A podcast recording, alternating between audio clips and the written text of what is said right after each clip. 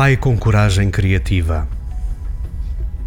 Se a primeira etapa de toda a verdadeira cura interior é acolher a própria história, ou seja, dar espaço no nosso íntimo, até mesmo àquilo que não escolhemos na nossa vida, convém acrescentar outra característica importante: a coragem criativa.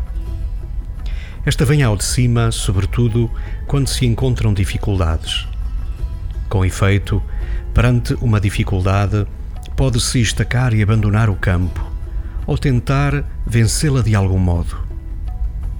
Às vezes, são precisamente as dificuldades que fazem sair de cada um de nós recursos que nem pensávamos ter.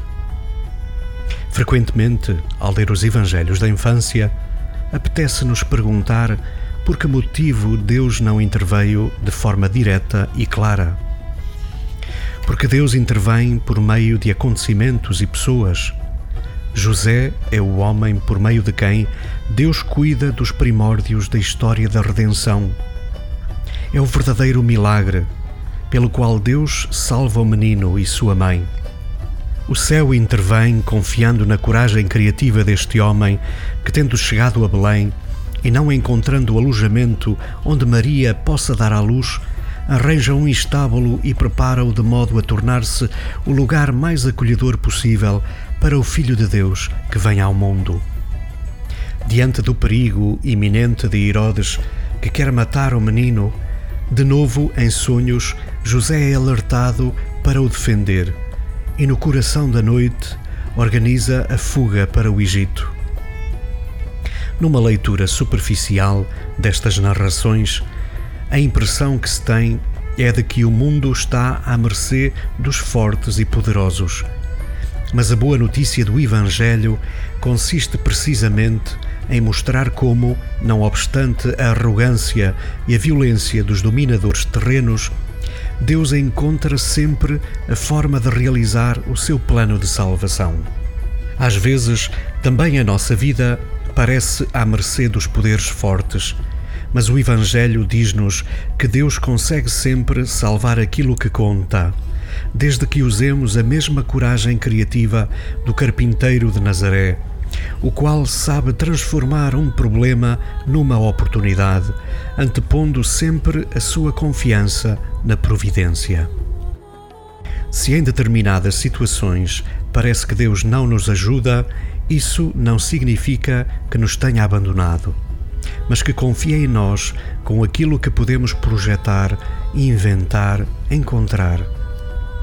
Trata-se da mesma coragem criativa demonstrada pelos amigos do paralítico que, desejando levá-lo à presença de Jesus, fizeram-no descer pelo teto.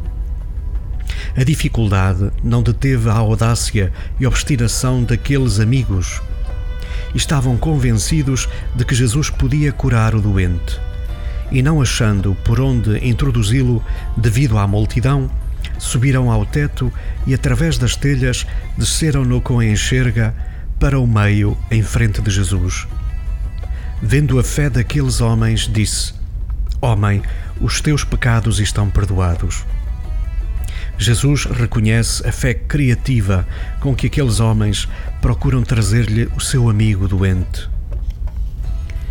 O Evangelho não dá informações relativas ao tempo que Maria, José e o menino permaneceram no Egito, mas certamente tiveram de comer, encontrar uma casa, um emprego.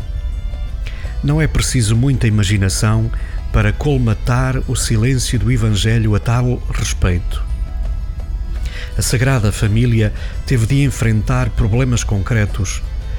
Como todas as outras famílias, como muitos dos nossos irmãos migrantes que ainda hoje arriscam a vida acossados pelas desventuras e a fome.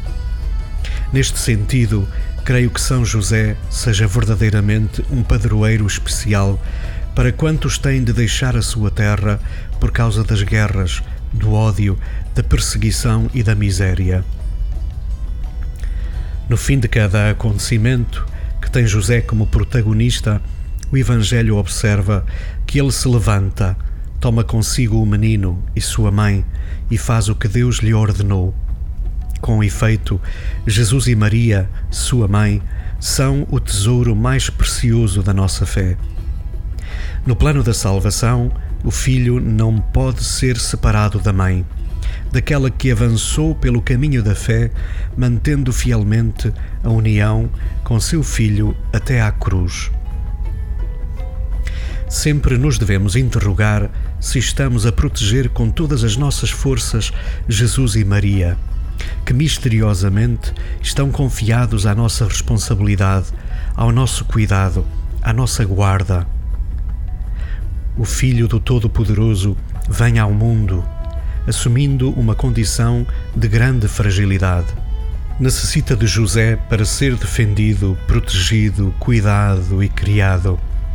Deus confia neste homem e o mesmo faz de Maria, que encontra em José aquele que não só lhe quer salvar a vida, mas sempre sustentará a ela e ao menino.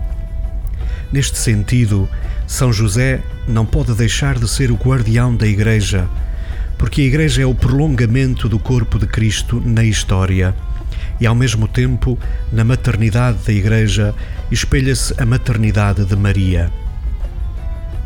José, continuando a proteger a Igreja, continua a proteger o menino e sua mãe e também nós, amando a Igreja, continuamos a amar o menino e sua mãe. Este menino é aquele que dirá: Sempre que fizestes isto a um destes meus irmãos mais pequeninos, a mim mesmo o fizestes. Assim, todo o necessitado, pobre, atribulado, moribundo, estrangeiro, recluso, doente, são o menino que José continua a guardar. Por isso mesmo, São José é invocado como protetor dos miseráveis, necessitados, exilados, aflitos, pobres, moribundos. E pela mesma razão, a Igreja não pode deixar de amar em primeiro lugar os últimos, porque Jesus conferiu-lhes a preferência ao identificar-se pessoalmente com eles de José devemos aprender o mesmo cuidado e responsabilidade. Amar o menino e sua mãe, amar os sacramentos e a caridade, amar a Igreja e os pobres. Cada uma destas realidades é sempre o menino e sua mãe.